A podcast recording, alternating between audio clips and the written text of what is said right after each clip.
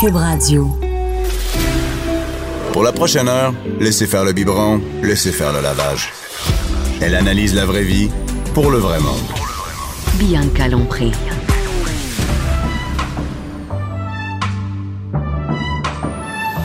Mère ordinaire. Jeudi, Cindy, comment ça va? Comme si, comme si, comme si, comme ça. Hey, allô tout le monde, j'espère que vous allez bien. Bienvenue dans Mère Ordinaire. Là, si vous pouviez voir, ben, je vais le mettre en fait sur les médias sociaux. Le, le kit de Cindy, t'es belle avec une chemise euh, encore du roi un peu, Oui, jaune. jaune moutarde. Jaune moutarde, ton biret, ton verre de vin, une vraie de vraie. Écoute, ça, c'est un béret qu'un un ami vigneron m'avait offert. Donc, c'est un vrai C'est un vrai béret, là. Un vrai de vrai béret de vigneron. J'adore ça. Qu'est-ce qu'on boit aujourd'hui, ma chère? Écoute, aujourd'hui, j'avais envie qu'on parle de Pinot Noir. Euh, Mm. Pinot Noir qui est un cépage que tout le monde, oui, que tout le monde connaît, euh, bon, qui est, qui est originaire de la région de Bourgogne euh, en France depuis le 14e siècle. Euh, on s'entend que le Pinot Noir, euh, lorsqu'on pense à Pinot Noir, on pense à vin léger, mais on pense à vin euh, complexe aussi. Euh, les plus grands vins de ce monde, lorsqu'on pense à Romanée Conti, euh, sont Ben, faits à base de Pinot que je Noir. pensais. Tout le monde, hein, tu pensais à lui. Mais les vins les plus prestigieux au monde sont issus de la Bourgogne. Donc, c'est des vins qui sont à base de Pinot Noir. Donc, euh, les, euh, donc on, on a ça qui vient de la Bourgogne. Par contre, c'est un cépage international qu'on retrouve maintenant partout. Donc, on en a autant dans l'Ancien Monde, donc les pays d'Europe, euh, que dans le Nouveau Monde, donc au Canada, en Nouvelle-Zélande, aux États-Unis. Donc, j'avais envie qu'on parle un peu de ça, puis euh, la différence entre les vins de l'Ancien Monde et du Nouveau Monde. Mais là, moi, j'ai juste une question. Est-ce que Pinot, Pinot Noir, c'est une appellation un peu comme, le chardonnay? À, tu nous disais, tu sais, on peut pas dire dans la vie qu'on n'aime pas le chardonnay. Il y en a tellement de variétés, de sortes différentes. Est-ce que le Pinot Noir, ça ressemble à ça aussi? Euh, Y a-t-il différentes sortes ou le Pinot Noir, ça se ressemble quand même un peu? le Pinot Noir... C'est clair comme question? C'est très clair j'étais comme pas question. Oui, que- Ah, Excusez-moi, là, elle était pas, pas facile hein, à poser cette question. Très clair. Ben, écoute, le pinot, les pinots noirs ancien monde, ça se ressemble. Donc, euh, souvent, ça va être des vins euh, assez légers, secs, euh, qui vont être sur des arômes de cerises, qui vont être sur des arômes florales. Et lorsqu'on pense à des pinots noirs de la Bourgogne, souvent, on va avoir des arômes un peu de sous-bois. Donc, de champignons, de feuilles mortes, comme quand on se promène dans la forêt. Moi, un ça, peu. j'aime ça, là. Oui, voilà. J'aime ça. On aime ça, mais c'est pas tout le monde qui aime ce type d'arôme-là. Euh, souvent, les gens qui commencent à déguster du vin, c'est pas c'est pas le type d'arôme qui est facile à aimer, qui est facile à apprivoiser. Donc, souvent, les gens qui vont se mettre à découvrir les, les pinots noirs de la Bourgogne, ça va être des gens que ça fait quand même quelques années qui ont dé- qui dégustent du vin. Ils ont le palais qui s'affine et là, on commence à apprécier ce type de vin. Parce que moi, j'aimais pas ça avant. C'est avec mon chum, ça fait quatre ans. Je te dirais qu'on on boit du euh, pinot noir. Sais, quand j'ai commencé à consommer euh, du vin, c'était des gros vins, des gros cabernets sur la vanille. Maintenant, je bois ça, je suis plus capable du tout. Là, mais il fallait qu'en bouche, là, ça, ça déchire, là, qu'il y ait Oui. du torque à fond. Et là, plus ça va, plus j'aime les vins là, qui, avec une robe là, vraiment quasi transparente. Il faut que ça soit vraiment léger. Mais au début, je goûtais ça, puis je trouvais que qu'il manquait un petit quelque chose. Manquait de Il manquait de goût. Puis finalement, ça m'a vraiment pris du temps. Fait que c'est ça, ça se développe vraiment, ce goût-là. Ça se développe Quand vraiment. on est habitué de boire un gros vin euh, corsé, là, là on est ailleurs complètement. Là. Exactement, on est ailleurs et c'est pour ça que les gens qui commencent à déguster du vin, comme tu viens de dire, on va, on va aller, mettons, sur des Shiraz, des gros cabernets, des infandelles, des cépages qui sont très aromatiques, très ronds. on dirait en bouche. C'est ouais. ça, tu sais, c'est plus facile à comprendre parce que ça goûte beaucoup. Les vins plus en finesse, comme les vins de l'Ancien Monde, les Pinots Noirs, justement, c'est des vins euh, qui sont plus sur la subtilité, donc il faut quand même avoir un palais un peu aiguisé. Par contre, euh, les gens qui veulent découvrir du Pinot Noir, mais qui ne sont pas nécessairement des grands amateurs de vin ou que ça fait pas longtemps qu'ils dégustent, j'ai amené une alternative ici pour découvrir le cépage. Un Pinot Noir de l'Oregon, donc euh, un Oregon qui se situe aux États-Unis. Soit il va sur un Pinot Noir, donc Nouveau Monde, que ce soit États-Unis, euh, Nouvelle-Zélande ou même Canada. Euh, ça va donner des vins en général justement qui vont être plus aromatiques, plus goûteux, euh, plus facile à comprendre, à boire euh, en jeunesse aussi. Donc, les gens qui veulent découvrir euh, un Pinot Noir aussi à petit prix, parce qu'on s'entend des fois en Bourgogne, ça n'a pas de prix, les bouteilles, Ouais, là, c'est ça, qui monte très vite. Exactement. Donc, c'est le Cloudline euh, qui est fait par la famille Drouin qui se situe dans la région de l'Oregon, donc pas très loin de Portland, au sud, dans l'appellation Willamette Valley, qui est vraiment l'appellation la, quand même la plus connue et assez prestigieuse là, en Oregon. Alors, ben, je te laisse. Allons-y. Moi, je me suis fait dire souvent que le- les pinots noirs aux États-Unis, c'était vraiment l'Oregon. l'endroit où euh, les pinots noirs sont les meilleurs. Est-ce que c'est vrai? C'est comme un gage un peu. Tu sais, on va à la SAQ puis on se fait dire Ah, ça, c'est un pinot noir de l'Oregon. C'est comme un peu un gage de, de qualité. Santé! Santé! Mais est-ce que c'est vrai? Est-ce qu'on peut se, se fier à ça? Oui, donc l'Oregon, Hmm. c'est, euh, on appelle l'Oregon, euh, son deuxième nom, c'est la Bourgogne euh, du Nouveau Monde. Donc, euh, euh, c'est un climat qui ressemble pas mal à la Bourgogne. C'est un climat tempéré, assez humide aussi. Grand écart de température entre le jour et le soir. Et donc, très frais la nuit, très chaud le jour. Ce que ça fait, en fait, c'est que ça permet aux raisins de mûrir, donc aller rechercher beaucoup des arômes fruités, mais de garder la fraîcheur, la- de garder de l'acidité. Donc, le pinot noir, c'est un cépage qui va vraiment être mieux dans des climats frais. Euh, donc, Ah, bon, c'est bon à savoir. Ouais, donc euh, les pinots noirs en climat super chaud, sais, on pense à l'Afrique du Sud, tout ça, je veux pas dénigrer les produits, mais il n'y a pas d'intérêt. Ça devient lourd, il n'y a pas d'acidité, c'est mou, c'est pas agréable à C'est boire. mou. Non, mais c'est vrai, tu sais, c'est pas... Il n'y a pas d'intérêt. C'est mou. OK, c'est clair, Cindy. Exactement.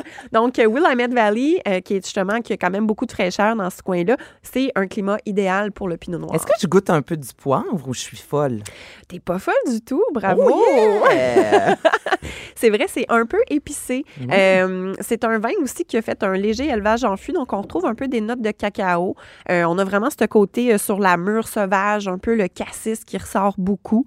C'est assez rond en bouche, donc c'est pas trop sec non plus. Donc c'est très facile à boire, autant pour l'apéro, pour accompagner un plateau de charcuterie, des grillades, euh, des grillades de viande, mais des grillades de poisson aussi, ça pourrait très bien aller. C'est pas un vin rouge qui est trop corsé, donc on pourrait se permettre de mettre ça sur des poissons. Cloudline, la bouteille est magnifique aussi. Oui. Ce que j'aime des bouteilles comme ça, c'est qu'elles sont faciles à reconnaître. Là, pour vous situer, Cloud, on est dans les nuages, donc c'est vraiment une.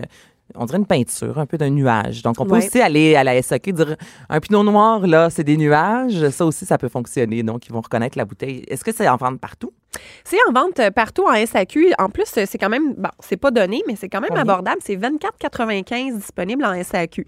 Donc, euh, pour un pinot noir euh, qui est très bien, un pinot noir d'entrée de gamme, mais qui est très bien fait, euh, moi, j'invite les gens là, à, à déguster avec euh, ce produit-là. Là, c'est une belle façon d'apprivoiser le pinot- un pinot noir Nouveau Monde. Est-ce que les pinots noirs Nouveau Monde sont moins dispendieux qu'un pinot noir? On appelle ça vieux, ancien, vieux monde. Ancien monde?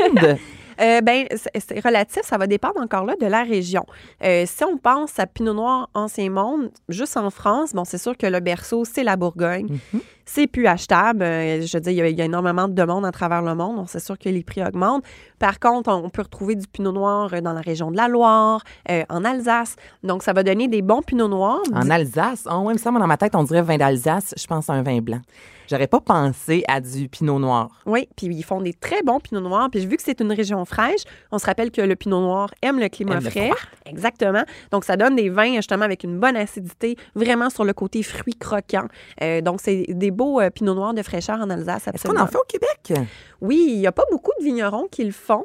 OK, parce que tu me parles des températures. Je me dis, c'est bien un endroit où il y a beaucoup de, quand même de, de- de fraîcheur. Puis, tu sais, on est loin. Tu sais, le soleil ne plombe pas ici comme en Afrique du Sud ou même en Californie. Fait que, tu sais, je me dis qu'il en avoir au Québec, mais je me souviens pas d'avoir bu un pinot noir québécois. Oui, il y a le domaine Saint-Jacques, euh, Saint-Jacques-le-Mineur, qui font un pinot noir. Les Euh, parents de Jay du Temps. Les parents de J.D. Temple, on les salue On les d'ailleurs. salue.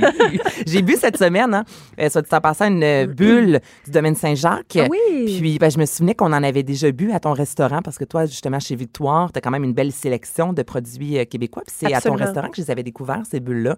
Je les, je les ai reconsommées, puis c'est super bon. Alors, merci pour la belle découverte, Cindy.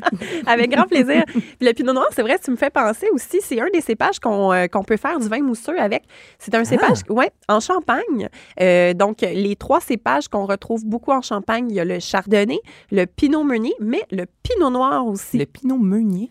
Oui, c'est une autre variété de cépage Ah. comme euh, le pinot noir. Mais j'ai jamais vu ça cousin. sur une bouteille. C'est écrit pinot meunier? Ben, c'est écrit sur la contre-étiquette. Mais là, la raison pour laquelle que je mets un, un petit bémol à ta question, Ouais. c'est que euh, là, en ancien monde, donc en Europe, on n'écrit jamais les cépages sur le devant de la bouteille.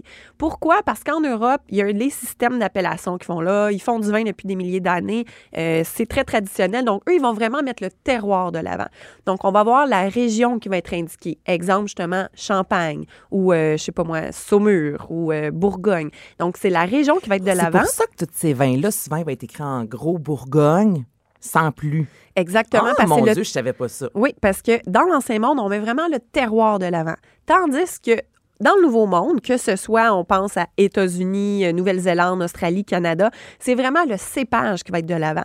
Donc, comme exemple, si on regarde le- la bouteille Cloudline que, que j'ai amenée aujourd'hui, c'est écrit en gros dessus Pinot Noir. Ben oui. Donc, les, les, euh, les, les- les terroirs du Nouveau Monde, c'est vraiment le cépage qu'ils mettent de l'avant avant le terroir, avant l'appellation. Et puis ça, il y a quand même pas mal d'alcool, le 13,5.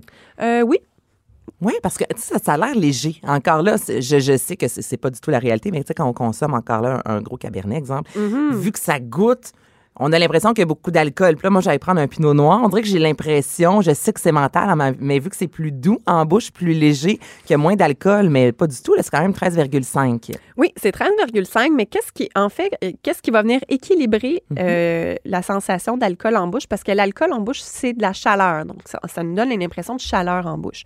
L'acidité va venir balancer ça. Parce que l'acidité donne une impression de fraîcheur. Donc, un vin qui va être fort en alcool, comme mettons, là, on est à 13,5, mais qui a beaucoup d'acidité, tu ne percevras pas Parce qu'on l'alcool. le perçoit pas, pas en tout, là. Non, ça, tu as raison, on le déguste, puis euh, on sent pas du tout, là, pas, ça semble pas du tout alcooleux. Non. Ça, c'est parce qu'il y a une bonne acidité. Ça, c'est très. oui! Donc, on peut dire que c'est un vin qui est équilibré, parce que Oh! l'acidité vient équilibrer l'alcool. Le mot du jour, équilibre. Ça, c'est un. Est-ce qu'on le boit un peu frais? Euh, ben, Mais comme là, il est. Étouffe-toi pas, c'est? pardon! je suis vraiment, je me suis étouffée avec ma langue, c'est parfait. Ça, c'est drôle, hein, dans la vie. Ou c'est tout fait avec sa salive. Tu sais, t'es assis, t'écoutes la télévision, là, puis à te mets à t'étouffer tout seul. Tu fais, voyons donc, qu'est-ce qui vient de se passer? On l'a tous déjà vécu, là. Ouais, ben c'est ça, ça vient C'est- live, là. T'es personne de parfait. Mais. Non, c'est ça. Qu'est-ce qu'on on disait? ouais. avant de s'étouffer? Est-ce qu'on le déguste, euh, ben pas froid, mais frais quand même? Euh, moi, je dirais, ouais, c'est ça, autour de 16 degrés. Euh, Puis ça, c'est une autre chose. Les vins qui sont plus alcooleux, si on les sert frais, on va encore là, euh, ça va enlever un peu la perception de l'alcool. Donc, c'est toujours bien, surtout avec euh, l'été qui arrive. Là, Euh, moi, Il n'y je a rien de pire conseille. qu'un vin rouge chaud l'été. Ah, là. tellement, c'est lourd. Il y a de quoi s'étouffer. Ben oui. Exact. Mais surtout l'été, moi, je conseille aux gens, comme mettons une demi-heure, 45 minutes avant d'ouvrir votre bouteille de rouge, mettez-la au frigo. Une petite demi-heure, là, ça va le rafraîchir de quelques degrés, puis euh, la température va être parfaite pour le service. C'était bon, ça. Alors, veux-tu nous rappeler le vin, Cindy? Oui, donc c'est la cuvée Cloudline, euh, Pinot Noir qui vient de la région de l'Oregon aux États-Unis en appellation Willamette Valley, euh, qui est euh, en fait aussi, petite anecdote, c'est faite par la famille Drouin. La famille Drouin, ça sonne québécois au bout ça, Drouin. non, je sais pas, là, il me semble. mais ça sonne québécois, ça mais sonne très québécois. Euh, c'est français également. Donc, la famille Drouin, c'est une famille qui est très établie en Bourgogne, qui détiennent beaucoup de parcelles sur des grands crus, des premiers crus. Donc, c'est quand même un nom euh, très fort, très noble en Bourgogne. Et eux, euh, en fait, euh, euh, en 1979, euh, il y a eu une dégustation à l'aveugle à Paris de Pinot Noir et de Chardonnay, Ancien Monde, Nouveau Monde. Et il y a un Pinot Noir de l'Oregon qui est arrivé en deuxième position Ah! devant plein de super grosses appellations françaises. Donc, c'est à ce moment-là que la famille Drouin, ils ont fait, OK, il y a vraiment du potentiel là-bas. Donc, ils ont décidé d'acheter des terres et de s'installer en Oregon. Donc, oui, on est sur un vignoble euh, à, Willamette Valley, Cloudline, mais c'est la famille Drouin, qui est une très grande famille noble euh, française en Bourgogne, euh, que leur réputation n'est plus à faire dans le milieu du vin, euh, qui produisent ce vin-là. Mais là, tu vois, le Drouin, c'est D-R-O-U-H-I-N. Là, ça, c'est français. Ils mettent Oui. un H, là, au Québec, il n'y a pas de H. Non, non, on skip le H au Québec. Pas de H. Trop compliqué. Ah, c'est moins compliqué. C'est même pas pas moins compliqué, justement, c'est plus simple comme ça. Et là, j'ai une dernière question, Cindy. Oui. Les euh, petites descriptions derrière, là. Mhm. C'est qui qui écrit ça? Imagine-toi donc qu'il y a du monde qui pense à ces textes-là. non, mais c'est euh, le représentant, euh, ben, j'imagine c'est soit les vignerons, tout dépendamment de la grosseur du vignoble, ou euh, les représentants marketing. Euh, certains vignobles, ça va être la même contre-étiquette qu'ils mettent sur absolument toutes leurs Sur cuvées. chacune des. OK. Puis il y en a d'autres que ça va être vraiment être personnalisé, qui va avoir un descriptif du vin. Donc, euh, c'est euh, c'est pas obligatoire. Hein? Tu sais, On, on voit de plus en plus de vins qui ont l'étiquette sur le devant, mais qui n'ont pas de Mais contre-étiquette. c'est parce que personne les lit aussi, là, en général. à part toi. à part moi. Non, mais des fois, par contre, quand j'achète, j'aime ça à, à l'endo, quand on me dit euh, quelques accords, mais 20. Tu sais, au moins, ça me donne une idée là, quand je suis allée à la SAQ. Il n'y a pas de conseiller autour. Si derrière, on parle juste de poisson, ben, je ne vais pas l'acheter pour me faire un gros steak. Ça, je trouve ça quand même bien. Ça nous donne quand même euh, des petites idées. Ben oui, absolument, absolument. Hey, merci beaucoup. Donc là, ben, le vin, je rappelle que c'est celui avec plein de nuages. Les nuages bleus, Les nuages bleus. 24,95 en Et SAQ. ben là, on va finir en parlant de chez Victoire. Donc euh, là, cette semaine, nous sommes jeudi. Est-ce que ça fonctionne encore? À tous les jours? Il y a comme une thématique hein, au restaurant. Est-ce que c'est Oui, ça? exactement. Mais pour notre dixième anniversaire, en Ouais. fait, on lance des festivités tout l'été. Euh, donc, du dimanche au mercredi. Euh, pour les amateurs de vin, tous les mercredis soirs, venez me voir chez Victoire. Je mets une section de la carte des vins à 50% le rabais. Donc, dans le fond, on le vend au prix coste. Fait que c'est vraiment pour nous une façon de, de fidéliser, de remercier nos clients, puis de permettre aux gens de découvrir, euh, ben, de découvrir des grandes Mhm. bouteilles que des fois, on n'ose pas s'acheter parce que, bon, tu sais, exemple, la Bourgogne, c'est hors de prix. Mais là, les mercredis soirs, il y a de- justement, hier, c'était la Bourgogne euh, qui, qui était en spécial euh, à 50 J'ai sur la carte. Oui, madame. Donc, euh, les mercredis soirs, sinon, les mardis, c'est le retour des huîtres à 1 Et les dimanches soirs, on a toujours notre menu dégustation de 4 services à 35 au lieu de 49 Donc, euh, tout un aubaine. Toute une aubaine. oui, papa. Ça- Venez me voir chez Victor. Oui, papa. 11h, midi. Bianca Lompré. Mère ordinaire. J'espère toujours que vous allez bien. Je suis maintenant en compagnie de Thomas Levac, qui est humoriste. Et avant d'entrer en onde, Thomas, tu m'as dit que toi, tu aimais les femmes plus vieilles. Donc, ça donne le ton à cette chronique. Oui, Parlons d'amour et la différence d'âge dans les couples. oui, oui. Généralement, le, ben, le mythe, ou du moins le, ce qui est socialement accepté, c'est Ouais. des hommes un peu plus âgés avec des femmes plus jeunes. On dit que c'est tout à fait normal, que c'est euh, que c'est une bonne chose, que c'est sain. Mais moi, Ben, c'est vrai que c'est ce qu'on voit le plus. Moi, dans mon entourage, Jean-Philippe, mon chum, a 4 ans de plus que moi. Je regarde ma mère, son chum est un peu plus vieux. Je regarde ma sœur. En général, dans mon entourage, j'ai souvent un 2, 3, jusqu'à 5 ans, là, je te dirais, de, de différence d'âge. Et c'est vrai que souvent, l'homme est plus vieux que la femme. C'est rarement le contraire. moi j'ai toujours, toujours, toujours adoré les femmes plus, euh, plus âgées depuis que je suis euh, tout petit, depuis que j'ai 16, 17 ans. J'ai toujours préféré les femmes plus vieilles. Mais attends, plus vieille, plus âgée de... Est-ce qu'on parle de 2 ans ou Non, non, on est ma- dans ma- le ma- 10 ans et plus? là? Oui, 10 ans et plus. Ma première blonde, si on veut, c'était plus. Moi, j'en niaisais, ben, j'avais 22 ans, j'avais pas confiance en moi. C'était une femme de 37 ans. Quand avait une même. différence de 15 ans. OK. Comment ta famille a pris ça? Euh, ma famille prend n'importe quoi. C'est pas. Euh, moi, je- je- ce, que, ce que ma famille pense. Moi, très très jeune, j'ai réalisé que ma famille, c'était pas important ce qu'ils pensaient. OK. Fait que ce que ma famille pense, ça m'a jamais vraiment, vraiment euh, intéressé. Au, con- au contraire, si ma famille est d'accord avec mes choix, je change. Mais voyons donc. C'est mieux, c'est oui. Mais t'es en bon terme avec ta famille? Euh, oui, mais Oui? je trouve que je, je préfère vivre ma vie comme moi je Je l'entends. comprends. Et je, pré- je crois que je suis. euh, j'ai toujours été. euh, je crois que pour forger son identité, il faut aller à l'encontre de sa famille. Mhm. Ah. La, la pire affaire que tu peux faire, je pense, c'est vivre la vie de ton père ou ta mère. Oui, absolument, mais aller à l'encontre, tu sais, je vais pas, je, à ma mère, à ma, ouais, à ma mère sur certains points, mais je vais pas à l'encontre non plus de ma mère. Ah, moi, volontairement, je vais à l'encontre. Volontairement, tu vas à Volontairement. l'encontre. Volontairement. Ah, Je- je- ouais, oui. ben, c'est rare que j'entends ça, je trouve ça particulier. Ben, c'est ce que. mais ben, c'est sûr qu'il y a des parents présentement qui se reconnaissent là en disant mon enfant justement veut aller à l'encontre de moi, ne veut pas ressembler à son père, ne veut pas ressembler à sa mère. Moi j'avais- pas l'intention de ressembler à ma mère. Il m'arrive des fois depuis que je suis mère surtout de faire oh mon dieu je suis comme ma mère, mais tu sais je, je veux pas aller à l'encontre euh, à l'encontre de ma mère. Je sais pas, c'est particulier, Oui, j'ai toujours. mais j'aime ça. J'ai toujours pensé que c'est euh, très. Parce que tu veux vivre une vie différente. Tu veux Oui. pas juste tu veux pas juste être le clone de tes parents. C'est la, la pire. À, à mes yeux, c'est que tu ne vis pas. Tu fais juste vivre la vie d'un autre. Je comprends. Je peux comprendre. Je pense que c'est mon truc pour la crise de quarantaine. C'est le truc. Si tu vis ta propre existence dès un jeune âge, t'as pas à 40 ans à te faire une boucle d'oreille, à t'acheter une décapotable, puis à coucher avec du monde à 21 ans. Moi, tu vois, ça, je pense plus que la crise de la quarantaine va venir justement si tu as toujours été très rangé. Sais, sans ressembler, là, je pense pas que les parents ont tant quelque chose là-dedans à avoir, euh, ont pas nécessairement rapport. J'ai plus l'impression vraiment, tu sais, que si t'es euh, rangé, eh, exemple, quand je rencontrais mon chum, avant moi, évidemment, il y a eu beaucoup d'autres femmes, tu sais. Puis J'en parlais avec ma mère, disais, moi, j'aime mieux ça, j'aime mieux un, un homme qui a vécu, qui a eu ses histoires de cul, comme on peut dire en bon québécois, qui a Amen. tout fait ça.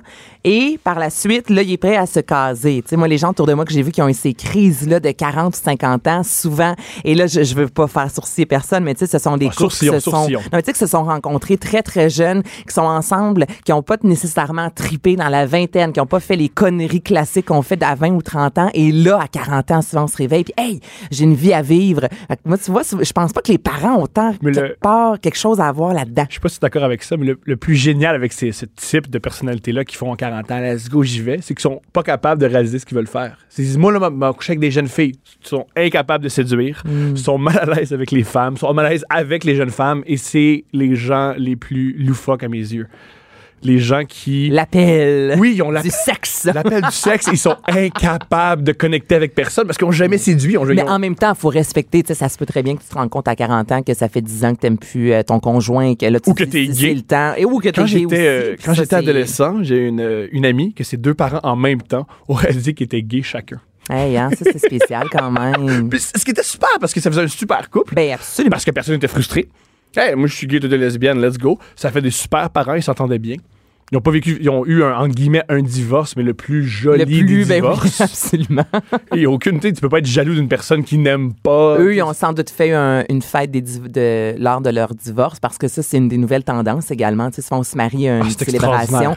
Et maintenant, on célèbre également notre divorce. Un, un gros party, là, c'est de plus en Tu plus t'es déjà allé à un, un party comme ça? Non, Ah, moi, s'il vous Non. plaît. euh, euh, invitez-nous. Invitez-nous, ça a l'air génial. C'est beaucoup plus fun qu'un qu'un mariage, non? Non, ben, je sais pas. Moi, j'aime vraiment les mariages. Qu'est-ce que t'aimes des mariages? Tout, de A à Z. De A à Z. J'aime ça. Là. Écoute, à chaque année, on a un mariage. Là, j'ai eu l'invitation pour cet été parce qu'un été sans mariage, il me manque quelque chose. J'aime ça avec mon chum, on se met beau. Là, évidemment, pour faire garder Albert. Là. Euh, tu sais, les, les petites bulles, le souper, tout le monde est souriant. C'est toujours, je trouve, une belle soirée. On danse, on se couche tard. Euh, je, je sais pas, j'aime... J'aime l'amour qu'il y a un mariage, j'adore ça. Gars, je t'en parle, je vais sur le top. C'est vrai, je te vois, puis tu. tu J'adore aller dans un mariage. C'est drôle parce que moi, lo- longtemps, j'ai critiqué les mariages parce que je suis euh, très, très, très. J'aime ça être punk, puis la société, ça marche pas, puis tout. Je suis un peu ridicule à ce niveau-là. Ah, pas vrai. Est-ce que tu portes un chandail, la, la, la- la conformité et la mort de l'âme? Non, parce y a juste le- les gens conformes qui portent ça. Exactement, c'est chez Cruella qui vendait ça. Je l'ai porté, ce chandail-là. Il y a toujours à maner de. Voyons, tu portes ça, mais ça a été fait en manufacture. Bref. Donc, OK, toi, t'es comme ça. OK, bon, ça- non, mais c'est correct, c'est correct qu'on apprend à se découvrir. Donc, euh, toi, t'es contre le mariage. Ben, je que, t'invite. euh, je suis 0 0 0 contre le mariage. J'aime chialer contre le mariage parce que je suis d'avis que quand une relation. C'est jamais arrivé que quelque chose aille bien et que l'Église catholique s'en mêle et que ça aille mieux. Généralement, Ouais. dès que l'Église catholique se mêle de quelque chose, les choses empirent. Alors, euh, j'ai toujours détesté ça, mais il y a un ami qui m'a fait Oui, mais réaliser. on, se marie maintenant, on a le célébrant, on est plus. Moi, si je me marie, je suis pas euh, pratiquante, là, tu comprends? Je, je- je crois qu'il y a une force, Mhm. là, mais il n'y a pas chez moi de. On n'est pas Jésus, Marie, Joseph. Je vais pas me marier à l'église, il va y avoir un célébrant. C'est, mon meilleur ami qui va nous marier, tu sais. L'église est très loin, là. est très loin, mais est c'est très, très loin, un là. pastiche Oui, de, de oui, l'Église. veux tu as tout à fait raison, mais je veux dire, on- moi, je trouve quand même qu'on est loin de l'église. ce qu'un ami m'a- exprimé, c'est Ah, mais le mariage, c'est pas. euh, le mariage, c'est une fête. C'est pas une fête de la religion, c'est une fête vraiment de l'amour Mm. au sens large. Puis quand il a dit ça, il m'a convaincu. Pas que je vais me marier. Si ma blonde écoute, euh, attends pas qu'avoir une bague ce soir. Mais je- j'avais jamais fait ça comme ça. Que le mariage, c'est une fête de l'amour, la- l'amitié, la famille. Ben, la- c'est ben, ce que je viens de te dire que j'aimerais dans les mariages Ben parce oui. que c'est l'amour, tout simplement. Et là, on revient à ton sujet, là, on a vraiment divagué. Toi, justement, tu me dis les femmes euh, plus âgées, dans tes amis, comment, on- comment les gens s'y prenaient ça? Parce que tu étais quand même plus jeune, de Mhm. dire que tu avec une femme qui a 37 ans quand même. Est-ce que c'est mal perçu? Est-ce que tes amis de gars disaient comme Oh yeah, man, t'es hot, Ben, moi, Thomas? je suis dans Comment le- ça a été Je suis reçu? Mhm. dans le milieu des arts depuis l'âge de 20 ans. Fait que tout ce qui est sexuel, les relations tout ce qui est sexuel et amoureux, tu t'en vas avec ça? Il a- les gens font l'amour également s'ils sont pas dans le domaine des Ils sont, arts. beaucoup, ils sont beaucoup, beaucoup, beaucoup, beaucoup, beaucoup, beaucoup plus ouverts. Plus une- euh, le, le tru- dans, dans le milieu, dans le milieu des arts, il n'y a, il rien qui impressionne à rien. Ah non, ça, c'est ça. On en a vu des vertes et des pommes. voilà, alors si tu dis, moi j'aime vraiment les femmes manger, ils font Ah bon, c'est ce que t'aimes. Moi en passant, je suis polyamoureux. Puis il y a un de mes chums, Yvan Tally, puis je l'ai rencontré. Tu fais Ah, OK. Ouais, je comprends. Alors ça, ça- ça- c'est toujours très, très, très bien déroulé. J'ai jamais, jamais été jugé. Jamais été... Là, quel âge de ta copine? Là, maintenant, on a le même âge. Euh, un an de différence. Ben un, an, plate, euh, un an plus vieille que moi. OK, OK, OK. Si tu m'avais dit un an plus jeune, j'étais comme là, ça Mais marche pas du Ce qui est tout. ironique, c'est que j'ai toujours aimé les femmes dans la trentaine et je l'ai rencontré dans la trentaine. Qu'est-ce que t'aimes d'être une femme plus âgée? Premièrement, euh, j'aime beaucoup, beaucoup, beaucoup que elle a... J'aime beaucoup que les femmes de 30 ans, généralement, se sont accomplies Alors, j'ai l'impression qu'ils ont moins besoin d'un homme pour les faire, euh, les faire sentir bien. Ce que je sens dans, dans le début de la vingtaine, et c'est pas une. euh, une- c'est pas, c'est pas tout le monde, mais c'est moi. Ta C'est ma- perception, OK, je Ma comprends. perception, et du moins, c'est ça sur quoi je- j'étais attiré. C'est que j'ai l'impression que, que dans le début vingtaine, certaines femmes, pas la majorité, euh, ont besoin de beaucoup, beaucoup s'accomplir à plein de niveaux. Sont très- Il y a beaucoup de ner- nervosité. Et je pense, pas juste les femmes, les hommes aussi. Je pense que dans le début de la vingtaine, on veut vraiment, vraiment, vraiment s'accomplir. Mais tout le monde est pas mal en quête d'identité. là. Tu sais, Exactement. Tu sors de l'adolescence. Hey, 20 ans, là, t'es encore une jeune femme. Là. Moi, 20 ans, j'avais, je me, je me, je m'auto-proclamais pas femme. Là. J'étais très euh, Britney Spears. là. I'm not a girl, not yet a woman. Là. Tu sais, J'étais comme entre les deux. Là. Puis je trouve ça extrêmement difficile. Et aussi, aussi j'étais dans la même quête. Fait que c'était très, très, très. C'est pour ça que. Dé- en début vingtaine, j'étais extrêmement jaloux parce que l'autre personne, c'était Mhm. tout pour moi. Plaire à cette personne-là, c'était mon existence au complet. Tourner autour de cette Ce personne. Que je, qu'est-ce qu'une femme de 30 ans? Elle a déjà une carrière, elle a déjà un compte en banque, elle a déjà d'autres amis, elle a eu des amants, elle a tout fait sexuellement, elle a pas mal fait le tour. Puis ça, je trouve ça vraiment, vraiment, vraiment, euh, ça me relaxe. Et euh, faire l'amour avec une femme quand même plus âgée. C'est extraordinaire. De, de, de 10, 15. Je sais pas, j'ai jamais couché avec quelqu'un de vraiment plus vieux que moi, de 10-15 ans. Mettons, ça m'est jamais arrivé. Que je, je l'ai pas vécu. Comment ça se passe? Mhm. C'est extraordinaire parce qu'elle sait exactement ce qu'elle veut, puis elle sait comment non seulement te le communiquer, elle peut te le communiquer sans parler. C'est vraiment, vraiment, vraiment chouette être avec quelqu'un qui sait exactement comment jouir. Et aussi, ce qui est une, moi, une pression que je vivais, c'est encore des perceptions, c'est pas des. Oui, mais on parle de toi. C'est pour Voilà. ça qu'on t'a invité. Fait que, Ce qui était c'est- difficile- C'est ça le but, hein? de coucher avec des femmes de 20 ans, c'est que souvent, elles ne savent pas qu'est-ce qui les font jouir. Mhm. Fait que tu dois le découvrir avec elles. Et elles, elles espèrent que tu vas le- les, les, tu Les vas faire monter au septième. Voilà, une femme de 32 ans dit mets ta main là, dis-moi ça, mets ta bouche ici, puis voilà. Ce qu'une femme de 20 ans ne sait pas parce qu'elle elle se connaît pas. C'est sûr. Je, hein, je- je t'écoute parce que je pense Mhm. en même temps à ma sexualité. Mais c'est ça qu'il y a une très grosse différence entre 20, 30 et j'ai hâte d'avoir à 40 ans. là. Je suis pas encore rendu là. Quel âge as-tu, toi? J'ai exactement? 30 ans. Là, t'as 30. Pile, Pile. pile, pouf, Pile. 30 Et ans. aussi, physiquement, j'adore les femmes de 30 ans. Ça m'a toujours, toujours fait capoter. J'ai toujours aimé une femme, de- c'est ça que j'aime. Ouais, mais là, tu me dis que t'aimes les femmes plus âgées, mais t'as 30 ans et t'aimes Ouais. les femmes de 30 ans. Mais là, est-ce que t'es attiré également encore par les femmes de 40, 45, 50 ans? Est-ce que c'est quelque Pas chose? autant. Non. Pas autant. Aussi, une autre affaire, disons-le. Moi, j'ai, je suis la. Tu sais, le syndrome d'Oedipe. Ouais. Moi, je, je suis la mascotte du syndrome d'Oedipe. Je suis vraiment la caricature du syndrome d'Oedipe. Vouloir tuer son père et vouloir marier sa mère, coucher avec sa mère, c'est moi. Ah, c'est bizarre. À ce que tu 100%. viens de dire. C'est bizarre. C'est bizarre, je t'entends, mais c'est ça, ça quand même. Alors, moi, j'ai toujours, toujours, toujours, toujours voulu aller chercher de la sécurité et euh, de l'affection d'une femme plus âgée, de, de l'âge de, de ma mère euh, quand j'étais jeune. Et est-ce que les femmes que tu as côtoyées ressemblent beaucoup? Tu sais, moi, je me suis rendu compte, euh, je sais pas si c'est un lien, mon père est décédé quand j'avais 9 ans, puis j'étais beaucoup attirée. C'est comme il avait les cheveux longs. Mhm. Un gars qui a les cheveux longs, ça, ça m'attirait. Il jouait de la, de la musique, de la guitare. Un, un gars, puis longtemps, je cherchais vraiment Mhm. mon père. Et là, présentement, Jean-Philippe, il, a- il a les cheveux longs, mais tu sais, sinon, il est tout le contraire de ce que j'ai toujours cherché. J'ai été longtemps à chercher mon père. Toi, est-ce que tu cherchais avec Mhm. Les femmes que tu Pas mal le même, c'est pas mal le même pattern que toi. Premièrement, moi, ma mère est décédée quand de 4 ans.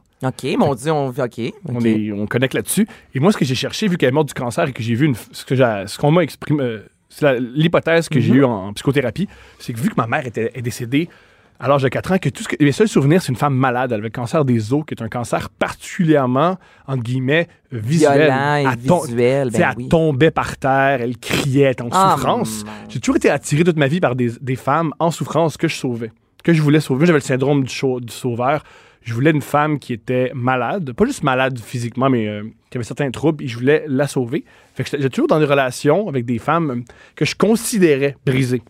Ce que, ce que je changeais avec ma, la- ma blonde en ce moment, ce que j'ai réalisé en psychothérapie, c'est que c'est pas moi qui étais le responsable de la mort de ma mère et que je méritais d'avec quelqu'un qui était détendu et qui était euh, ironiquement comme ma mère avant la maladie. J'ai toujours cherché des femmes qui étaient comme ma mère malade, mais maintenant je suis avec une femme qui était comme ma mère avant sa maladie. Et ça, c'est la psychothérapie qui t'a aidé Ouais. à, à comprendre ça. Combien de temps Ouais. t'étais en psychothérapie? Je suis encore en psychothérapie, ça fait environ deux ans et demi. OK. Qu'est-ce qui a fait que tu as voulu aller consulter? Je croyais à tort que j'étais alcoolique. Hein? Ouais, je croyais à tort. Oui, je suis rentré dans, dans son cabinet. J'ai dit, ouais, je viens ici pour mon problème d'alcool. Elle m'a dit, d'accord. C'est quoi ta consommation d'alcool par semaine? Puis j'ai dit, je m'en souviens pas. Elle dit, t'en souviens pas. Ah, mais ça fait trois ans que j'ai arrêté de boire. Mais OK, c'était difficile? Non, vraiment, vraiment, vraiment facile. Elle m'a dit, généralement, les alcooliques peuvent pas arrêter de boire en claquant des doigts Et Mais attends, les- tu es allé consulter quand ça faisait trois ans que tu avais arrêté? Trois mois. Trois mois. Trois mois. Et là, on a fouillé un peu. Puis on a réalisé que j'étais malheureux dans ma relation amoureuse et j'avais des problèmes d'abandon. Eh bien. Mais tu vois, justement, ma mère On- me disait quand j'étais jeune, puis surtout à l'adolescence et tout ça, quand j'ai rencontré quelques. Je commençais à rencontrer des garçons et tout, tu sais. Puis elle me disait, Anaïs, tu vas voir entre ce qui est bon pour nous et ce qu'on croit qui est bon pour nous. Il y a une immense différence. Et moi, longtemps, je croyais que X type de garçon était bon pour moi. Donc, j'allais vers eux et finalement, c'était nocif parce que comme toi, un peu, je voulais les sauver. Et finalement, tu sais, euh, j'ai un chum qui est beaucoup plus relax. Moi, avant, j'avais besoin de quelqu'un de très hyper, tu sais. Donc, vraiment, ce que je pensais qui était bon pour moi versus ce qui est réellement bon pour moi, c'est deux choses complètement différentes. Et j'ai décidé à Mané, justement, aussi d'arrêter de chercher ce que je voulais vraiment. Tu sais, souvent, là, on est sur une feuille, là. Ah non, moi, je veux un gars qui est comme ça, qui est comme ça, qui est comme ça. Ah, j'aime, il faut qu'il soit souriant, faut qu'il fasse la cuisine. On a tellement une liste et finalement, on passe à côté de l'essentiel. Donc, j'ai aussi décidé à Mané de déchirer vraiment cette liste-là. Et il y a un Jean-Philippe qui est très, très, très différent, à l'antipode de tous ceux que j'ai fréquentés dans ma vie. Et il est exactement ce que j'avais besoin, mais je ne savais pas, tu sais, que j'avais besoin de quelqu'un comme ça. Je suis d'accord avec tout ce que tu as dit. Ça me rejoint complètement. Mais là, je voulais que tu sois en désaccord et qu'on puisse avoir euh, complètement qu'on d'accord. s'ostine Je là-dessus, complètement d'accord avec toi. C'est c'est exactement ce que j'ai vécu. J'avais un modèle dans ma tête Ouais. qui était complètement fou. Mais c'est sûr qu'on n'est pas les seuls. Il y a plein de monde qui écoute, là, tant hommes, femmes. ah, il y a des euh, relation amoureuse maintenant qui ont ça. Ben, je- oui. Je- je- J'espère, mais pas j'espère, mais oui, tu as tout à fait raison. Moi, un- je sais pas si c'était comme moi, peut-être pas, parce que je suis plus, euh, je suis plus lourd que toi, puis j'adore dire aux autres quoi faire. Moi, depuis que je suis dans une relation amoureuse qui fonctionne, je donne des leçons à tout le monde. Ah, et je ça, c'est insupportable. Et je dis à tout le monde de laisser leur chum ou leur blonde parce que c'est pas ça. C'est suis OK, parce que toi, tu sais maintenant. Ah, moi, je le sais. Moi, j'ai touché le nirvana et euh, je suis le maître de secte de relation amoureuse. Je suis lourd, ça n'a aucun sens. Ben, tu peux-tu me dire ce que c'est à tes yeux? Là, tu me dis, je, je l'ai trouvé, c'est quoi ta relation? Qu'est-ce qui fait qu'elle est si parfaite? Euh, moi, je crois que toute relation amoureuse vient avec la détente. Il faut que Mhm. tu sois détendu. Si tu, si- généralement, je crois pas qu'une relation amoureuse, ça vient avec de l'adrénaline, ça vient avec la détente. Et c'est quelqu'un, bizarrement, avec qui tu es bien quand elle n'est pas là, et tu es bien quand... Le, moi, à mon avis, le, la, un signe d'une relation toxique, c'est Ah, elle n'est pas là depuis trois jours, j'ai tellement besoin d'elle. Si tu as besoin de quelqu'un, c'est pas une relation amoureuse, ça, c'est la même relation que tu as avec de l'héroïne. C'est pas normal que tu la même relation avec quelqu'un qu'avec l'héroïne. Non, effectivement. Mais j'aime ce que tu viens de dire, que tu es bien lorsque la personne est là et lorsque la personne n'est pas là. Oui. C'est vrai. Les- Parce que, tu sais, ça, ça nous est tous arrivé d'aller prendre une bière entre amis, exemple, puis t'es avec euh, une de tes amies, un de tes amis, son chum n'est pas là, puis, tu sais, le, le stress de, oh mon Dieu, là, ben, je sais pas, mon chum, il fait quoi, il est avec des filles, tu sais, la personne passe finalement son, sa soirée sur le, le téléphone. Tu sais, mais voyons donc, on est supposé de passer un bon moment et toi, ta tête est complètement ailleurs. Puis c'est vrai que tu me dis la détente, mais moi, j'étais dans des relations aussi avant où est-ce que, euh, à la limite, je me rendais compte que je, je, je cherchais le trouble. Tu sais, J'avais besoin toujours, là, de- le- tu sais, la chicane qu'on se tirait. là, je me sentais vivante quand c'était vraiment intense. Et encore là, avec Jean-Philippe, c'est la détente aussi que j'ai découvert de hey, c'est pas un long fleuve tranquille parce qu'on chicane pas constamment, c'est juste que ça fait du bien d'être relax et un couple ne devrait pas nécessairement se chicaner tous les jours et c'est ça aussi qui, qui prouve qu'un couple est en bonne santé. J'ai découvert euh, comme toi il y a peut-être quatre ans avec mon chum parce qu'avant ça, je pensais encore là, tout le contraire que ça devait je devais me sentir vivre, tu comprends quand j'étais en couple. Et aussi, euh, ce, qui est, ce qui est agréable dans, cette- dans ces relations toxiques-là, c'est le sexe. Parce que ce qui est, ce qui est le fun de chicaner, c'est il n'y a rien de mieux que, chi- que baiser quelqu'un avec qui on vient de chicaner.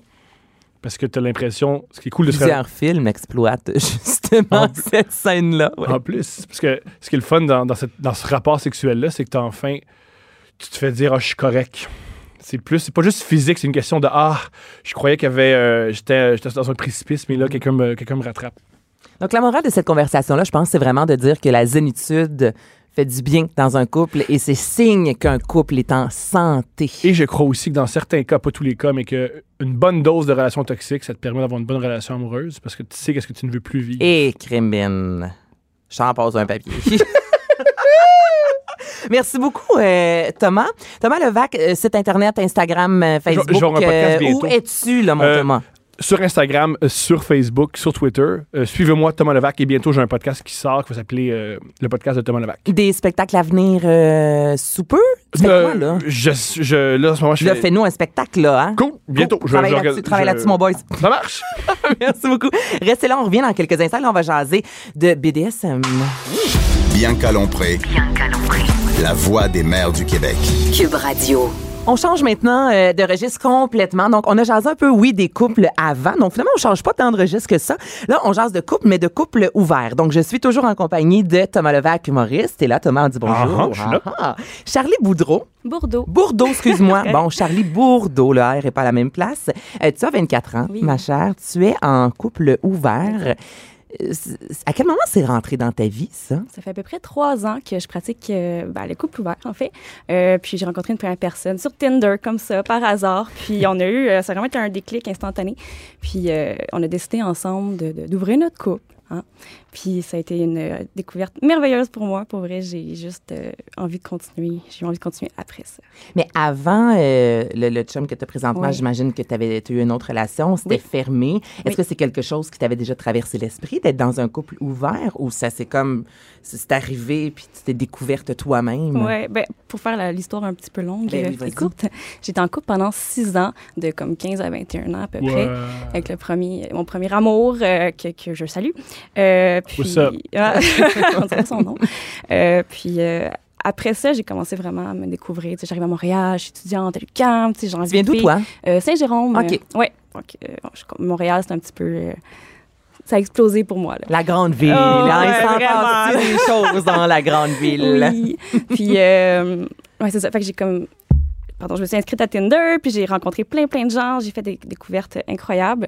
Puis c'est là que j'ai rencontré. C'est euh, rare, parce que la part des gens Ouais. sur Tinder ne font pas des découvertes agréables. Vraiment. Ben, moi, plutôt tu vois, l'enfer. j'ai quand même euh, deux, trois amis qui se sont rencontrés soit sur Tinder ou Réseau Contact. Ouais, puis il y a des mariage. millions de gens là-dessus. Il y a des Deux, millions. trois sur des mais millions. oui, mais je veux dire, dans mon entourage, j'ai pas des millions d'amis. En tout cas, pour ma part, moi, ça a quand même fonctionné. Tu n'es Ouais. pas la première que je rencontre qui me dit Ah, j'étais- je suis allée sur Tinder, puis Mm-hmm. je m'attendais à rien, puis finalement, tu sais, ça, ça, ça, ça- ça a marché. Là, puis ça fait combien? Quatre ans que tu es en couple avec cette personne-là? Non, en fait, c'est ça. J'ai été, euh, été comme dans mes expériences Oui, personnelles. Après, j'ai rencontré la personne qui m'initiait au couple ouvert et au BDSM en même temps. BDSM que je pourrais expliquer après. Mm-hmm. Euh, puis, la, la relation s'est terminée comme après deux mois. Ça se passe spontané. Mais comme ça a tout changé ma vie.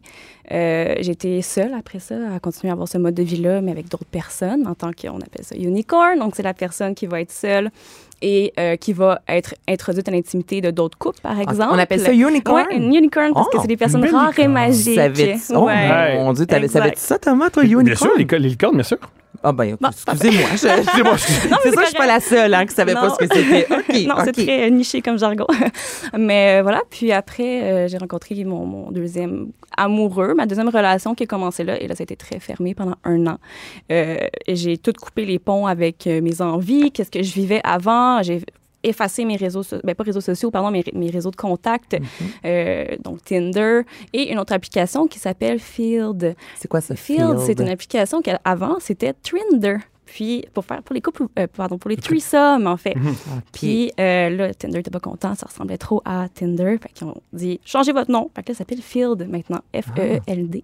On dirait que je fais la promotion, là, mais... si vous voulez à trois field, gang, Ouais, ouais, allez vous dans l'App voyez, Store. euh, Ouais, ouais, L'application sur le, le cellulaire de votre chum ou de votre blonde Field. Ouais, Il y a peut-être matière à jaser un petit peu. oui, mais ouvrir les discussions aussi. Euh, puis Mais- c'est... Oui, Ah, Attends, là, parce non, non, non, non, c'est juste que là, j'ai j'ai 10 millions de questions, ça, Ouais. bout, là, j'ai plein de questions. Là, juste savoir, tu été en couple pendant deux mois, lorsque vous vous êtes euh, séparés, Oui.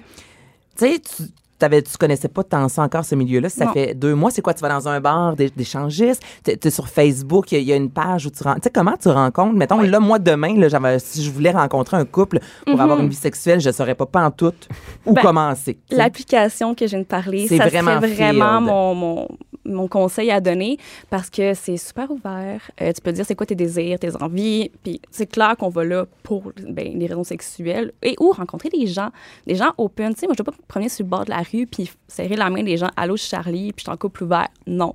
Mais dans cette application-là, non, mais c'est vrai. Mais dans Il y a des gens qui cette le font, ça. Il y a des, Ouais. des gens que c'est la première information qu'ils ont. Ils Ouais. disent, je suis en couple ouvert. En passant, je m'appelle Frédéric. Tu fais, ben, je suis ta serveuse. Je sais pas pourquoi tu dis ça. Je, vais plus je, te là. la table, la table d'eau, je sais pas. Exact. Non, mais moi, Mais je est-ce que fais tu es pas allé ça. dans des euh, bars d'échangistes? Non, j'ai jamais fait vraiment d'expérience sociale euh, à l'extérieur. Ça me fait un peu peur parce que, je sais pas, rencontrer une nouvelle personne et tout ça. Ça, j'aime mieux le concept d'une application parce qu'on peut discuter, Mhm. Écrire, après ça, voir si ça clique un peu. Par ça, on va prendre des verres, Puis- on a des dates Puis ensemble. fouiller le Facebook de l'autre. Ouais, tu peux stalker Ce qui est les très, gens, très, très ouais. sain. C'est la Avant base d'aller d'une prendre un verre à relation. quelqu'un, va fouiller son Facebook. Ben Moi, oui. tu vois, avec mon chum, là, je suis pas allée voir aucune de ses photos. Je ne voulais pas. Ça a marché. Ça a fonctionné. J'ai fait là, là, pour une d'attente. des premières fois, là, je vais pas commencer à regarder toutes les photos. Puis là, s'il faut qu'il soit avec une fille, là, me poser c'est qui cette fille-là?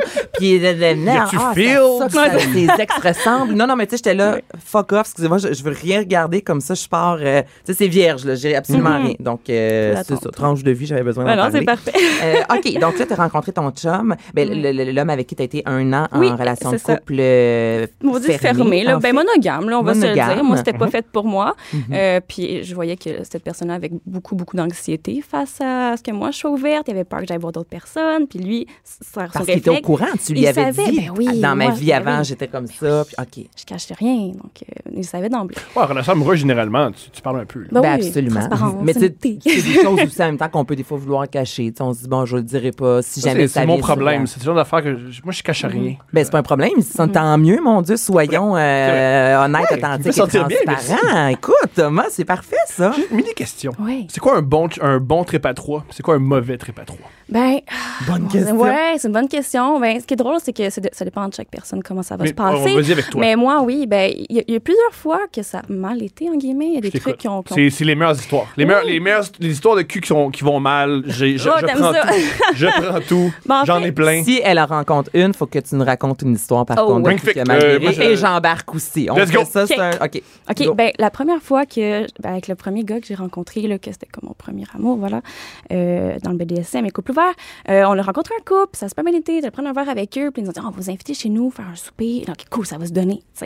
Puis, on arrive là-bas, là, ça commence à être chaud, on boit du vin, puis là, on fait un vérité-conséquence. Personne ne savait vraiment comment introduire le sujet, on était dans le vérité-conséquence.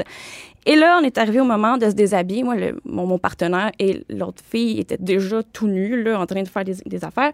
Puis moi, l'autre gars avec qui j'étais, il était pas prêt, il était pas vraiment, euh, il était pas là, il était pas down. Puis il regardait sa copine, puis il a juste freeze. j'étais genre, Hmm, ok, qu'est-ce qui se passe? Là, j'ai dit, veux-tu qu'on arrête? Tu sais, j'ai demandé, j'ai comme, j'ai arrêté, j'ai posé la question. Puis il était comme, ouais, ouais. Puis là, ils ont comme eu un moment entre eux, à faire des gros cuddles, à revenir entre eux. Je suis comme, OK, avec mon partenaire, bon, quand il va être prêt. Tu sais, Puis mon partenaire m'a poussé un petit peu, en guillemets, comme, va l'embrasser la fille. Puis j'étais comme, non, je peux pas faire Oh, ça. Dieu, c'est Je peux pas rentrer dans leur intimité Non. comme ça. Je les respecte trop, mais je les connais pas vraiment. Euh, puis c'était leur première fois qu'ils vivaient une expérience à plus que deux. Puis c'est la première fois que son chum voyait sa blonde avec un autre gars. C'est ça Mais qui a été c'est problématique. sûr que c'est rough. Ben, Oui. Mais est-ce que ça s'est bien terminé ou vous Ben, êtes partis euh, euh, manger une poutine? Ouais, non, on, s'est Ça rhabillés, puis on est parti, on les a pas revus. Mais ça, ça, ça fait juste prouver que c'est pas toujours comme on va penser. Tu sais, nos fantaisies, nos fantasmes et tout ça, même quand on en parle à deux, ça va jamais être comment ça va être dans la réalité. Ben non, pas en tout. Puis c'est ça que je trouvais intéressant, cette, expéri- cette expérience-là. Euh, juste BDSM, là. Ouais. Peux-tu nous dire, mais là, je t'ai pas oublié, Thomas, Bien sûr, bien ton sûr, histoire bien après. Mais juste, ça fait deux, trois fois que tu Oui. le dis, là, donc euh, juste nous expliquer un L'acronyme, peu ce que c'est. ouais. oui. Ben, BDSM, que ça veut dire, c'est B pour bondage. Bondage, qui est comme des techniques de cordage, qu'on va venir euh, les gens de manière sensuelle. D pour domination. S, soumission. Mais le S peut être aussi sado. Puis M pour masochisme. Fait que c'est comme un double. Est-ce que tu es obligé de tout faire ça ou tu peux Non. juste être un B? Tu peux être un B. Tu tu peux être un B. non, non, mais la question, Tu c'est. peux être un BM, tu peux être un- ça, Ben tu peux oui. être un- Tu peux être, mais ça, c'est moins hot, un BS. Mais ça, Ouais, c'est une autre Ouais, chose, ouais, raison. Mais, OK, on n'est pas obligé de tout Eh faire. non, ben ben non. C'est tu une communauté de B- elle est comme LGBT+. Oui, c'est comme un, on va dire, le terme parapluie, disons, là, comme un peu queer. C'est un peu ça, si je peux dire. Puis c'est vraiment une communauté précise. Puis tu peux aussi dire que tu es kinky. Donc, tu as des kinks. Kinky, c'est tout ce qui n'est pas dans la catégorie de sexe vanille. Vanille, c'est ce qu'on connaît. C'est ce Vanille, c'est moi. C'est Ouais. Vanille, c'est toi puis moi. Bon, c'est ce qui est pas. euh, On est on va moi, pas- je suis très vanille. Quand on est kinky, ça peut être autant juste se mettre un bandeau sur les yeux, attacher les poignets de son, Mhm. son partenaire. Ça peut être juste ça, puis on peut rentrer dans cet univers-là comme ça. OK, donc là, vanille, tout le monde, c'est une vie sexuelle euh, dite normale. Oui, c'est Kinky, c'est quand t'es un peu euh, olé olé. Après ça, unicorn, c'est Oui. la personne qui couche avec un couple. Exact. Hey, mon lexique. C'est euh, bon, c'est bon, c'est bon. quand même. Ouais, exact. OK, Thomas, à ton tour. Relation, histoire Moi, j'ai- déjà été avec une, une- une femme qui, pendant, euh, pendant qu'on faisait l'amour, elle disait Fred, Fred, Fred. Puis j'ai fait non, mon nom c'est Thomas. Puis après qu'on parlait, elle m'a dit ouais, Fred, c'est le nom de mon frère. Mais non, tu me niaises, là. Non, non, non, euh, je- ma main sur le cœur. C'est pas vrai. Ma main droite. Tu oui. crois pas? Ouais. C'est euh, Game of Thrones. C'est pas pour ça. Mm. C'est pas pour rien que dans Game of Thrones, avec l'inceste, il y a autant de gens qui, qui aiment ça. OK, c'est Ah, la chacun ouais, ses Elle me donnait le nom de son frère. Voilà. Wow. Wow. C'était pas un king, je pense c'était plus un, un- euh, comment dire ça? Une bulle au cerveau. OK. Un court-circuit. Un Ouais. court-circuit. Quand euh, tu rencontres quelqu'un BDSM, Oui. Là, c'est quoi, vous jasez de, de vos préférences? Ça arrive sur euh, pendant que vous faites l'amour ou tu prépares ça? Tu sais, faut que tu apportes tes fouettes, faut qu'on a. non, mais Ah, ouais, ouais. on a eu, là, à, à Mère Ordinaire, non, mais des démonstrations de le, le fouette, le ci, le ça, tu sais, Ouais. c'est- c'est vraiment, c'est Mais une Il y a déjà un grosse humoriste qui a dit ça et j'y crois. C'est que moi, je peux pas être BCSM, ben, j'ai pas les moyens. Ouais, mais Oui, c'est- c'est vrai je- que c'est cher. Je peux pas. Ah oui, hein? trouver des trucs vegan aussi, c'est cher en maudit. Ah, c'est non. difficile. Ah, je veux pas, je veux pas avoir une dette de carte de crédit parce que j'ai vraiment ça T'as à me faire beaucoup fouetter. trop à Ouais. s'acheter de fouet, Mais ouais. tu vois, moi, maintenant, c'est rendu un investissement. Mais le ménage d'un copain depuis un an, là, la relation fermée a évolué vers une relation ouverte avec une autre personne. C'est juste Mhm. pour finir mon, mon wrap-up, mon histoire. Puis, euh, ben, avec cette personne-là, j'ai découvert tout ce qui était jouets sexu, puis euh, et BDSM ou, et pas BDSM. Mhm. Euh, puis quand, ben, ça, quand on rencontre des personnes qui sont dans cet univers-là, faut- moi, personnellement, je veux toujours rencontrer les personnes dans un lieu neutre. Prendre un Ok. café, prendre un verre, n'importe quoi, puis on va en parler. Il faut en parler, il faut que ça soit une carte sur table d'emblée, genre, puis... Mais est-ce que c'est gênant?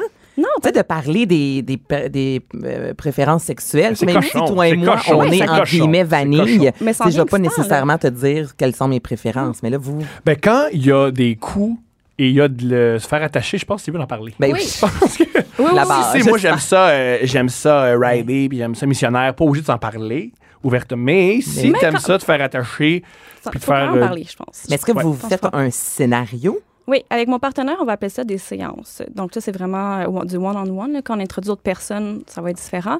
Mais c'est des séances. Fait qu'on sait que dans ce moment-là, dans notre vie, dans cette soirée-là, on, on est, on met la switch à on pour qu'est-ce qui est de- d'être BD dans le BDSM ou notre relation domination-soumission. Parce que. Est-ce que c'est toujours le même qui domine? et Oui, toujours le dans même notre qui- couple, oui. Mais Tu des- te fais dominer ou... Oui. C'est- OK, toi, tu te fais dominer. Oui, oui, j'aime ça. Mais non, mais j'écoute, hein, moi, je pose les questions. Ah oui, Quand let's tu go. dis euh, une séance, là, ça, ça ressemble à quoi? Là? Peux-tu nous raconter? Oui, un ben, peu au- comme votre séance sexuelle? C'est quoi un... Ça commence à 18 Mhm, comme ça finit à rituels. 21 Oui. Non, mais tu sais, c'est quoi, là, tu sais? Mais avant tout, je veux dire qu'on fait la- une négociation. Avant, tu, tu disais, est-ce que tu arrives là avec tes fouets? Non, on va, on va faire une négociation. Peu importe c'est quoi la relation, que ce soit avec un one night ou que ce soit mon partenaire de vie. Oui. Il faut parler comme qu'est-ce qu'aujourd'hui tu as envie de faire? Parce que chaque journée est différente. Notre corps est différent, on vit des trucs différents. Fait on va négocier de ce qu'on veut faire. Puis négociation, c'est pas genre un formulaire sur qu'on attend, genre Fifty Shades of Grey. là. C'est vraiment pas ça. ça peut être super sexy, négocier. Moi, on m'a dit que tous les, tous les BDSM que je connais m'ont dit que Fifty Shades of, of Grey a rien à voir Ah avec le BDSM. Ça, c'est ça a bien plus rapport avec que- le pouvoir et la- Oui, le- ben l'attrait oui. de l'argent. C'était même pas l'attrait de- consensuel. le- le- le- Et Non, comme la- bien des la- filles m'ont dit. c'est louche, La fille même pas. la. Voilà. Et bien des filles m'ont dit, ils disent que c'est BDSM, mais il n'y a rien là-dedans. Non. Il crache jamais dans la bouche, il n'y a pas de claque, c'est pas ça. C'est- c'est pas assez loin. il pas assez loin. Ah ouais, let's go. Mais à la base, il n'y a pas de consentement non plus. La fille fait ça pour le gars. Mhm. Ça, c'est vraiment. vraiment Peu importe jusqu'où ça va, il n'y a pas de discussion à la base. Bref. Non.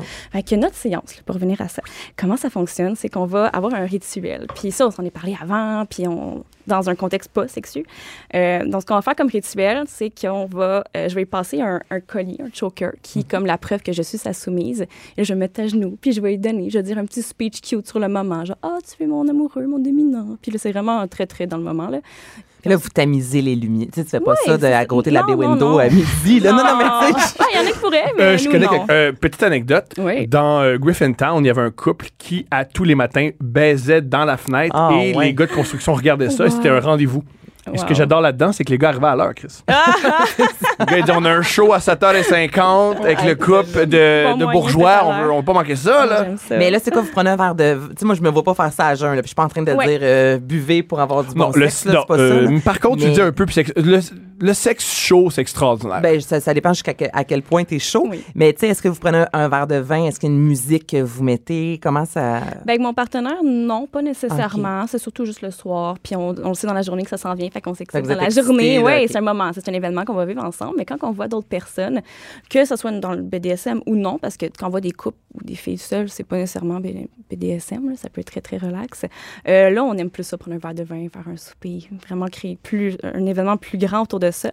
Mais avec mon partenaire, on va juste rentrer dans la séance puis se mettre la switch à on pour ça.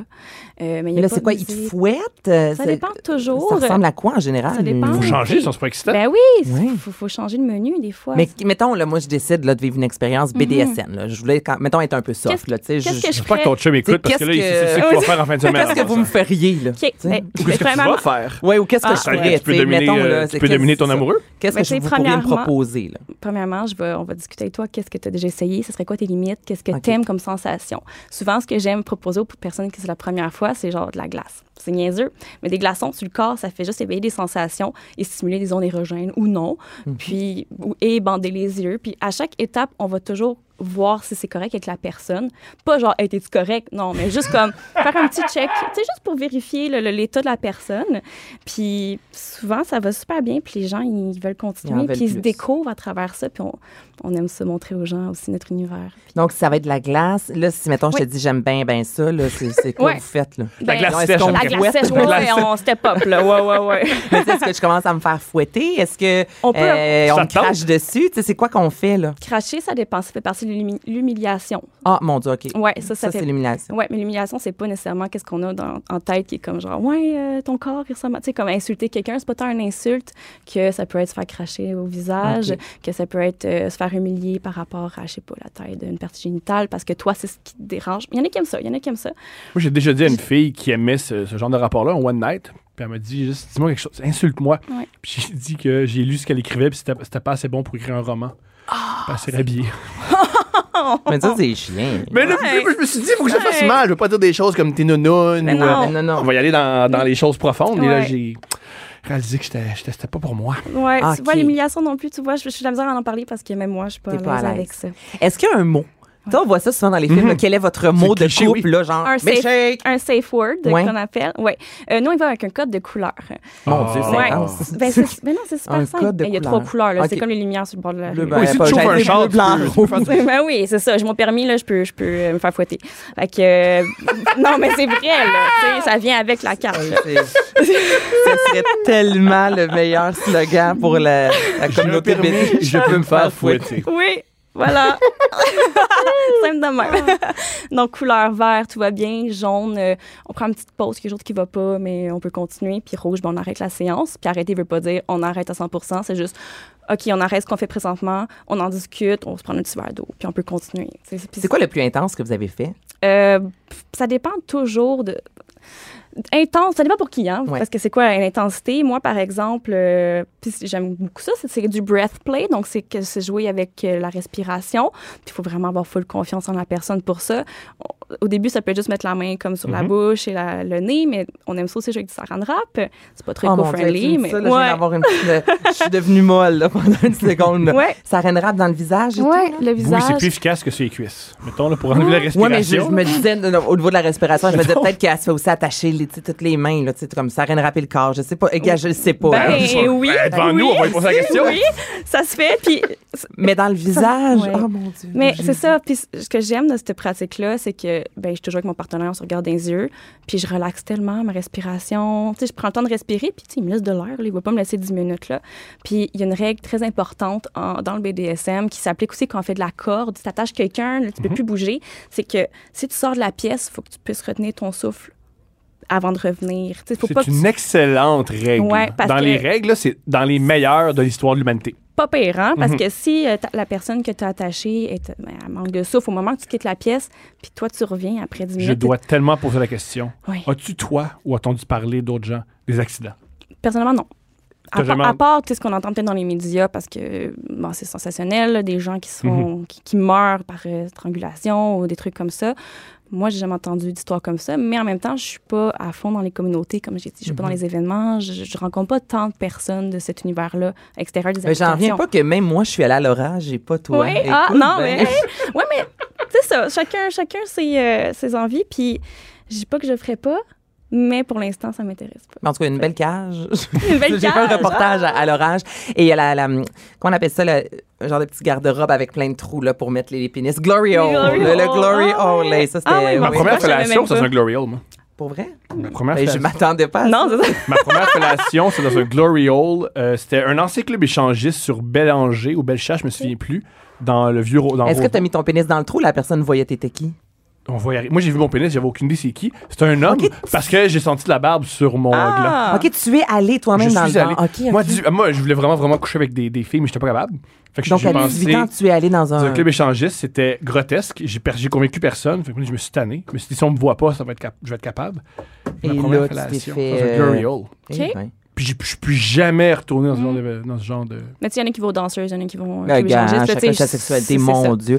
Puis pour terminer, dis-moi, est-ce que ton entourage est au courant? Est-ce que tes amis savent un peu euh, c'est quoi tes pratiques sexuelles? Est-ce que tu en parles ou Je ça commence de plus en plus à en parler, comme la preuve. Ben, à la radio. Oui, c'est ça.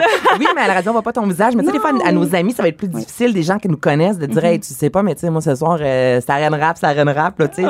D'un côté, c'est de l'intimité. Hein. Moi, je connais pas la position sexuelle préférée de tous mes amis. Là. Non, mais je veux pas. Mais non, mais moi, j'en connais pas mal. Tu sais, Ah, fait, on se parle quand parle. même. C'est Ouais. pour ça que je te le Mais demande. souvent, je rentre pas dans les détails parce que c'est pas tout le monde qui est intéressé de savoir tout ce que je fais si on, si on pose la question comme là. Ils sont pas tous comme moi.